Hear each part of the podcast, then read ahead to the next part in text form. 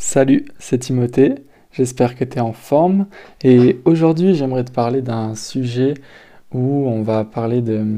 On va revenir un peu en arrière sur notre vie d'écolier et nos soucis, nos problèmes que l'on rencontrait lorsqu'on était à l'école.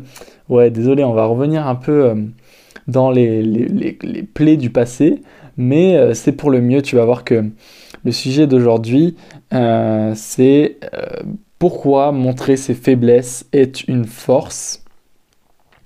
Et en gros, qu'est-ce que je veux dire par là? C'est que tu vois, quand tu étais petit à l'école, eh bien, euh, on, te, on allait tout le temps chercher ta faiblesse et on appuyait dessus. C'est-à-dire que par exemple, tu étais un peu trop grand, eh bien, on t'appelait l'asperge, on t'appelait euh, euh, le, le, concombre, le, tous les adjectifs possibles pour déterminer que tu étais trop grand et te montrer ridicule aux yeux des autres et appuyer sur ce qu'on appelait une faiblesse parce que tu étais soi-disant différent des autres.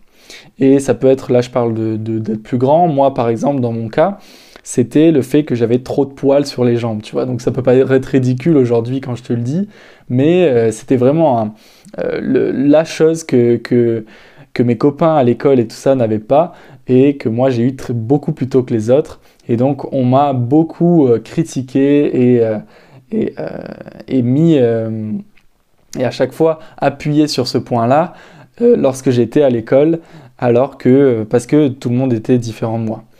Et en fait, aujourd'hui, en prenant du recul et au fur et à mesure, en fait, je me suis rendu compte que c'était un peu pareil avec les réseaux sociaux, tu vois. C'est un peu pareil avec les réseaux sociaux, pardon, ma voix coupe un peu parfois, mais, euh, mais c'est pas grave, je vais, je vais réussir à, m'en sortir et à te, délivrer le message comme il faut. Mais euh, ce que je voulais te dire, c'est que tu vois, sur les réseaux sociaux, ben en fait, on essaie de cacher un peu nos faiblesses, tu vois, on essaie de nous montrer sous notre meilleur jour et euh, aller montrer que on est beau, que on on travaille bien, que on, est, on a du succès, toutes les choses qui sont belles de notre vie, tu vois. Et en fait, euh, c'est la même chose que quand on était à l'école, tu vois. C'est-à-dire que dès que tu postes une photo un peu euh, différente euh, de la majorité, eh ben on va, tu vas recevoir des commentaires, tu vas recevoir des critiques de ces personnes-là et qui vont appuyer sur des choses que tu fais différemment des autres. Et pourquoi est-ce pourquoi est-ce que je te parle de tout ça? Tout simplement parce que c'est un peu pareil avec l'entrepreneuriat et notamment le branding. Euh, tu vois, le branding, c'est la, création d'une marque euh, unique, donc ce soit euh, ton personal branding, ce qu'on appelle donc ta propre personne qui est l'image de ta marque, ou alors le branding d'une marque de vêtements ou de, tout ça, c'est ses codes, tout, ce qui la rend unique et différente des autres, tu vois. Et, et en fait, dans le branding, ce qui est super dur, c'est justement d'arriver à trouver quelle est ton identité. Tu vois, dans le personal branding, trouver quelle est ton identité. Et aujourd'hui, tu vois, je traverse un peu cette période où j'essaie de savoir qu'est-ce qui me rend vraiment différent et unique des autres, tu vois.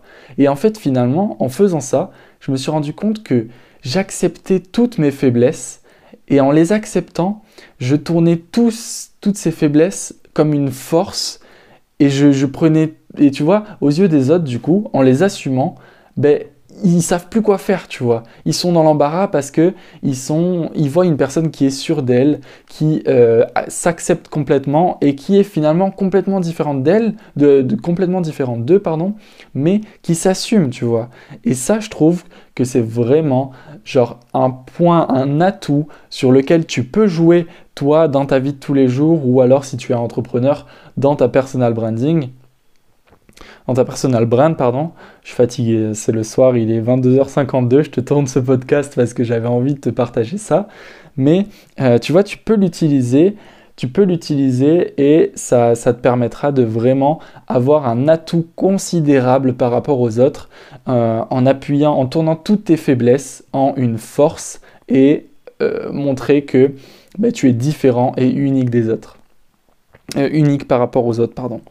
Et voilà, ne tombe pas dans ce réseau de superficialité de, qu'on essaie de nous imposer avec les réseaux sociaux et tout ça.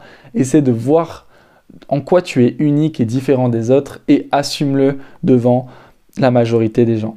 Voilà, c'était un petit épisode court du soir. J'espère qu'il t'a plu. Je te dis à très vite et tu peux t'inscrire.